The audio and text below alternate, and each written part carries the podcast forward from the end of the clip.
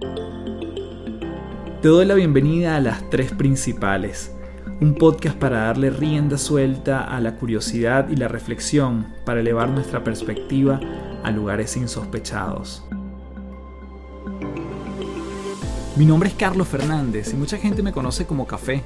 Soy autor, conferencista internacional y te invito a transformar tu sabiduría en ejecución para vivir una vida en liviandad. Un espacio donde podemos transformarnos en paz un episodio a la vez.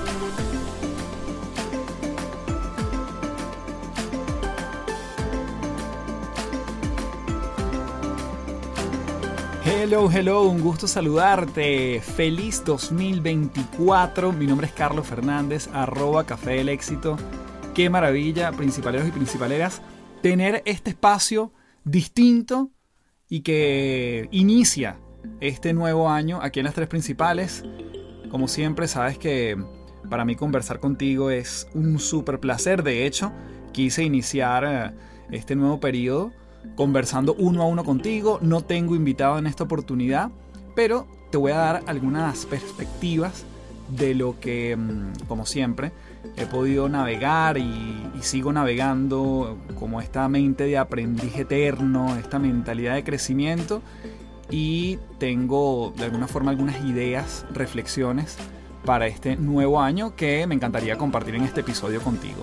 Así que sin más, vamos desde ya en este nuevo episodio aquí de Feliz Año en las tres principales.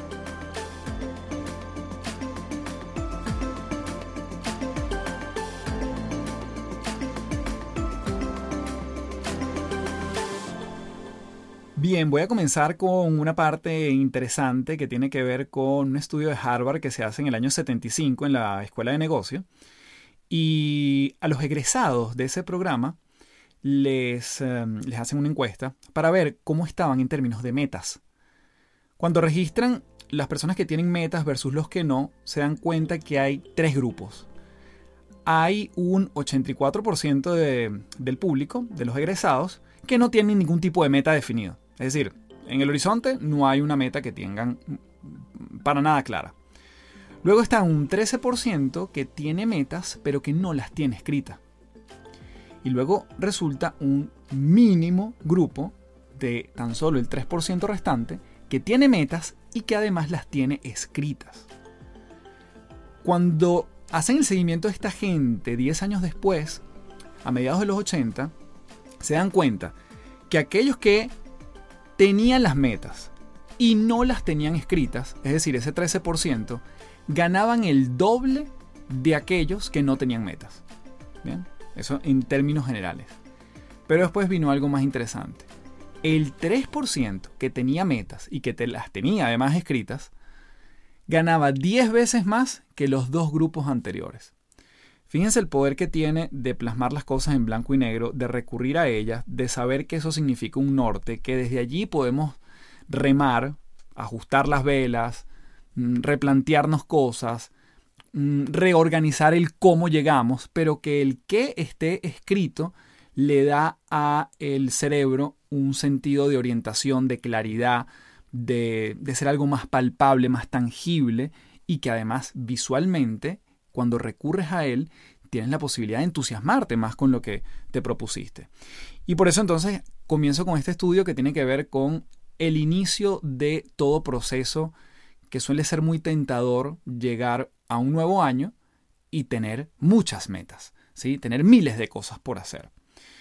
Voy a estar recorriendo en este podcast, como siempre, ya que se llama las tres principales, tres grandes bloques de mi perspectiva con respecto a estas metas de año nuevo, con lo cual me parece pertinente iniciar el año eh, compartiendo algunas de estas ideas contigo. Entonces, primero, la parte de lo escrito puede ser una herramienta fundamental para el seguimiento y sobre todo incluso para concretar cosas y, por qué no, según este mismo estudio, ganar más si fuese algo vinculado al término o al tema financiero que puedes estar tú buscando eh, o cualquier otra área. Esto aplica para lo que sea. El poder de tener las cosas escritas te da mucha más precisión en el objetivo. Es lo que muchas veces se conoce como el objetivo tipo láser, ¿sí? En lugar de las metas o los objetivos que son tipo bombillo, ¿no? El bombillo alumbra muchos lugares, muy amplio, pero el láser es preciso. Ahora, voy con el siguiente punto que, tiene que ver con una filosofía del autor James Clear, donde nos dice que siempre vamos a tener la posibilidad de plantearnos resultados, plantearnos metas que deseamos, pero si no creamos procesos alrededor de eso, nunca vamos a llegar. Y parece una cosa tan obvia, y es tan obvio que nadie lo hace. lo más obvio o lo más de sentido común no necesariamente es práctica común. ¿A qué se refiere él? Imagínate tres grandes círculos, uno muy grande, uno como una diana, como una diana donde lanzas dardos, uno muy grande, uno que viene dentro de ese, que se llama procesos, el más grande se llama resultados, el que viene dentro se llama procesos o sistemas, y uno más chiquito que se llama identidad. Los resultados y las metas son importantes, pero a la vez son insuficientes.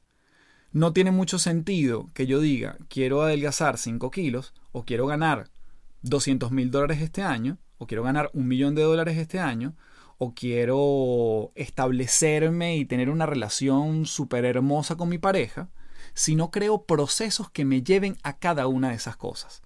Porque yo puedo ser detallista con mi pareja un día, pero eso no significa que soy una persona detallista. Fui detallista un día. Si no creo procesos, no genero el resultado de los detalles frente a mi pareja. Si yo arreglo mi cuarto una vez, eso no me hace una persona ordenada. Ahora, si yo creo un proceso todos los días, eso me hace ser una persona ordenada y que, entre otras cosas, su cuarto está limpio y ordenado la mayoría de los días de la semana.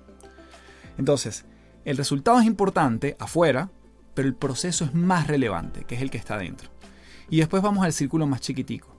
Es en quién nos queremos convertir. En quién nos queremos convertir en este 2024. Ese es el concepto de identidad. Por eso es que identidad es el más chico, que está dentro, impacta el proceso, el más grande que está afuera, y eso eventualmente me lleva a un resultado, que es el que está en lo más exterior. ¿En quién te quieres convertir en el 2024?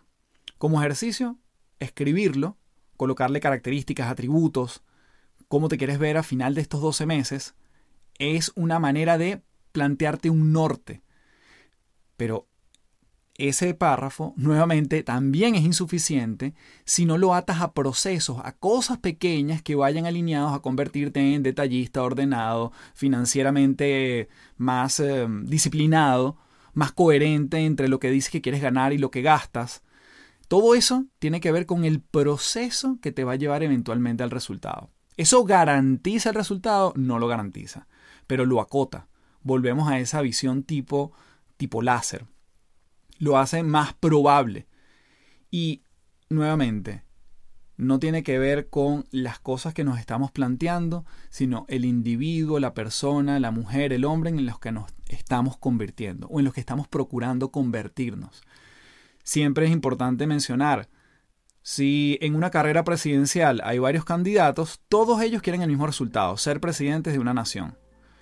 Quienes lo logran, estemos o no de acuerdo con ellos, son aquellos que siguieron un proceso particular y quienes se creyeron su propio cuento, que eventualmente hizo que una cantidad de personas votaran por ellos. Entonces, primero, en quién te conviertes, luego los procesos que sigues y eventualmente llega el resultado. Si yo estoy en 100 metros planos y quiero ganar la competencia, todos los que están compitiendo conmigo están procurando la misma meta. Ganar los 100 metros planos. El objetivo es el mismo, la meta es lo mismo. Pero ¿quién crea los procesos, el entrenamiento, el rigor, la disciplina, la fuerza de voluntad para hacer un de esa persona, un atleta de altísimo desempeño que lo lleve a la medalla de oro, eso no lo sigue todo el mundo. Bien, entonces el resultado es importante, pero también es insuficiente. El proceso es más importante y también un poco insuficiente, pero en quién te quieres convertir es esa metamorfosis en la que podemos transitar en los actos pequeños. Aquí nos comemos el elefante por pedazo. Aquí es la gente que quiere hacer ejercicio y entonces pasa 12 horas un día haciendo ejercicio, por poner algo extremadamente exagerado. Pero el día siguiente le duele todo el cuerpo y ya abandona. O aquella persona que dijo, no, yo todos los días voy a recorrer 5 kilómetros. Quizás era un kilómetro lo que tenías que recorrer. De cero a un kilómetro todos los días, maravilloso. Una de las cosas que he procurado los últimos tiempos con la gente que, que quiero y que de alguna forma también me contacta para ayudarlo en alguna mentoría, para asistir a algún, algún podcast de esa persona o para, sí, para entrevistarme para algo. Trato primero de indagar en los niveles de compromiso que tiene con su proyecto. ¿Por qué? Porque esto no es por mala onda, ni porque yo soy soberbio, ni porque soy inflado, sino porque me he dado cuenta que muchas veces digo que sí o solía decir que sí a la primera, cuadrábamos agenda y listo, hagámoslo, pero después no veía compromiso de esa persona con eso que me propuso. Entonces, supongamos en el caso, solamente porque estamos en el formato de podcast, una persona que me invitaba, oye, estoy estrenando mi podcast, quiero invitarte al primer episodio. Mm, a veces decía que sí, sobre todo hace mucho tiempo. Ahora digo, mm, estoy aquí, ya estamos en contacto, te digo que sí, pero contáctame cuando llegues al episodio número 20 o al episodio número 50. Porque eso demuestra tu compromiso con el proyecto y que yo en ese momento vas a, contar conmigo, con los ojos cerrados. De una vez te estoy diciendo que sí. Pero también comprométete tú con lo que estás iniciando. Porque todo el mundo comienza, enero, año 2024, todo el mundo comienza, y esto se extrapola para cualquier proyecto, con mucho entusiasmo. Pero después se tiende a abandonar. Bien. Entonces, em, vamos a cerrar este punto nuevamente con el gran estudio de Harvard y mi llamado a ser parte del 3%, metas, pero además escritas, y luego tener los tres círculos, resultados, procesos e identidad. Con eso entonces vamos a nuestra segunda parte de este podcast en las tres principales. Antes de continuar, quiero invitarte a www.cafedelexito.online para que puedas descubrir los diferentes tópicos que pudiese trabajar dentro de tu empresa para mejorar el bienestar de tu equipo de trabajo. Temas como liderazgo, motivación, trabajo en equipo, creatividad, mentalidad de crecimiento son algunos desde los que una vez escuchado la necesidad de tu empresa, podemos hacer grandes ajustes para llevar a tu equipo a un próximo escalón. Nos vemos entonces en www.cafedelexito.online y sigue con más de las tres principales. Ahora, lo segundo que quiero compartir en este podcast tiene que ver con una enseñanza del año pasado. En noviembre me invitan a una compañía a dar una, un taller completo de cuatro horas acerca de mi libro Siete Huellas. Este es mi segundo libro. Ese lo escribí durante, bueno, la verdad que fue entre 2013, 2014, salió en el 2015. Cuando yo veo ese libro hoy en día, yo, bueno, me siento que estoy como viviendo parte de mi fotografía en esos años. Pero hay muchas cosas, obviamente, con las cuales no me identifico o quizás he profundizado más a lo largo de mi carrera, bueno, desde el 2015 hasta hoy 2024. Entonces, claro, el cliente me dice, no, es que nos leímos tu libro y la persona de recursos humanos se lo leyó y quiere traerte aquí para que hagas un taller completo de estas siete huellas que tú mencionas en el libro, pero bueno, expandido y es para los líderes esta es una empresa de consumo masivo. Bueno, maravilloso. Claro que sí. Y primero porque había trabajado mucho con esa empresa antes, conocía el perfil de la gente y me entusiasmaba mucho. Y lo otro es que, claro, empiezo a hacer como un repaso, déjame volver a mi, a mi propio libro, porque obviamente no me acuerdo de todo, para ver qué fue lo que escribí en ese entonces. Es interesante porque algunas cosas en mi mente ya habían caducado. Y hay otras cosas, un gran grupo de conceptos que a mí me parecían demasiado trillados, clichés, lugar común. Y en mi mente yo pensaba, ¿cómo le voy a decir a estos líderes, gente madura, gente que probablemente haya visto otros talleres, otros contenidos, otros conferencistas? Siento que voy a llover sobre mojado, no les voy a decir nada nuevo. Obviamente siempre me valgo de más de 15 años de experiencia para poderles decir las cosas de manera distinta. Pero realmente lo que ellos querían escuchar era el libro, lo que yo dije del libro. Pero en algún momento solté y dije, si esta persona que me está llamando para hacer una intervención a su equipo le hizo sentido lo del libro, probablemente al público también, porque yo me estoy poniendo en los, en los pies del público como si yo fuese el target. No, a esta gente quizás lo más simple, lo más cliché, lo más lugar común, probablemente le haga sentido también. Entonces, claro, obviamente trabajé la forma, le di la vuelta a algunos conceptos y hice un taller completamente distinto a lo que estoy acostumbrado, donde además utilicé el libro como herramienta de lectura y donde ellos fueron haciendo ejercicios escritos en el mismo libro, porque además el libro es muy práctico, tiene muchas, muchas líneas y muchos espacios para que la gente escriba.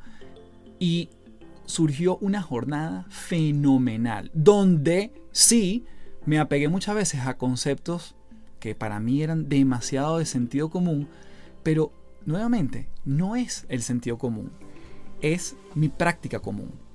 Muchos de ellos eran personas que tenían mi edad, quizás 40, 50 años, unos incluso más, y me dijeron, oye café, qué frescura, no solo la manera como lo dices, sino que algunos conceptos fueron recordados, desempolvados de mi mente, y otras cosas fueron completamente nuevas.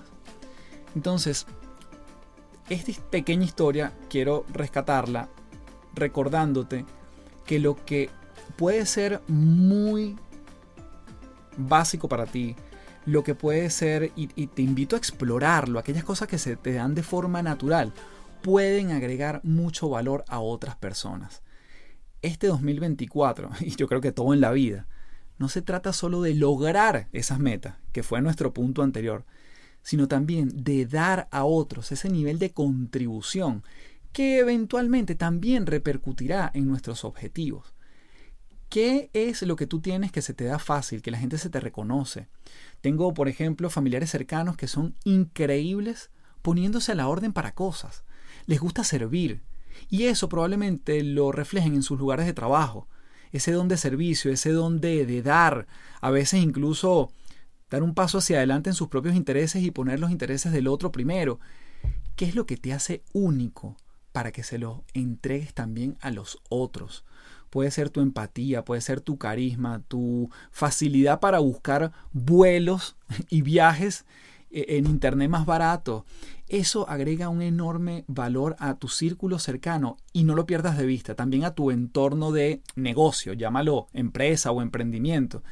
¿Qué es lo que se te da fácil?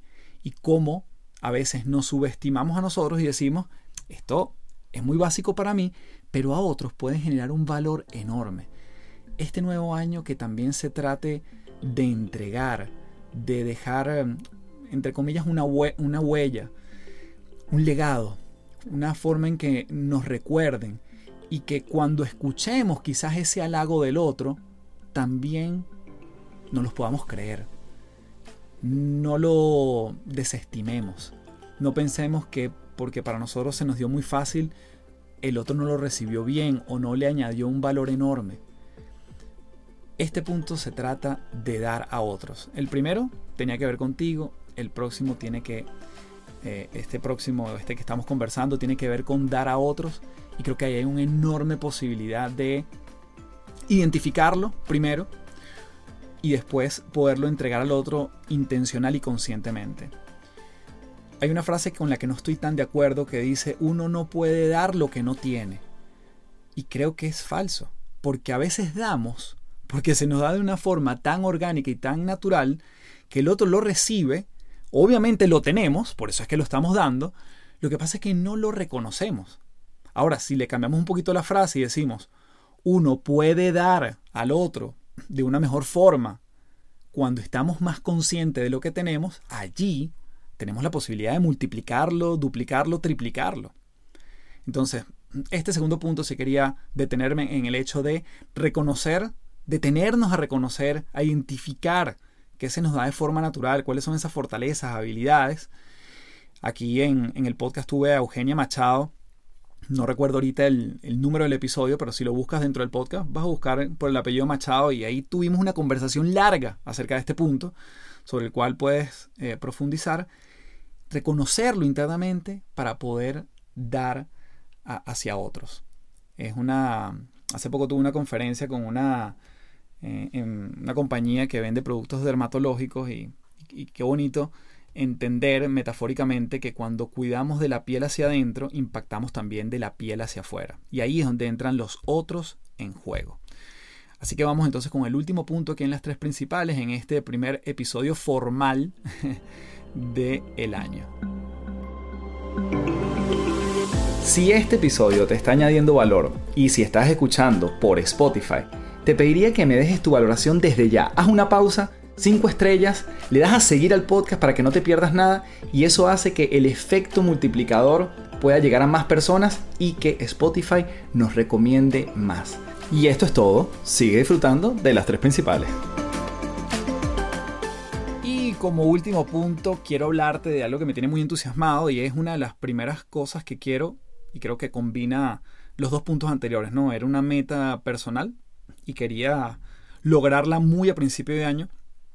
Y lo segundo tiene que ver contigo, porque es para ti. Voy a sacar un nuevo ebook, un libro digital, algo sencillo, fácil de leer, tiene creo puede tener unas 50 páginas, que se llama El arte de destacar. 10 estrategias para aumentar tu valor y cobrar lo que mereces. No sé si en el futuro le voy a dedicar un episodio completo a esto porque tiene mucho, Además, de hecho, más, por decir 10 estrategias, pero son, pueden ser muchas más. Pero me remití a 10. Y es un ebook donde mm, te voy a compartir ahorita un poco el índice. Y que dependiendo de cuándo estás escuchando este podcast, ya vas a poder descargarlo en el link de la descripción del episodio. Entonces, eh, nuevamente repito el título, se llama El arte de destacar, 10 estrategias para aumentar tu valor y cobrar lo que mereces. Mm, definitivamente con mis luces y sombras, con lo imperfecto que soy, este es el contenido más crudo, directo y con mucho amor rudo, tough love, que he podido escribir para ti. Después de, bueno, varios libros, audiolibros, muchos posts en Instagram, más de 200 episodios en este podcast, este es el contenido quizás más crudo que he escrito, en el sentido de lo directo y el lenguaje al grano con el que voy.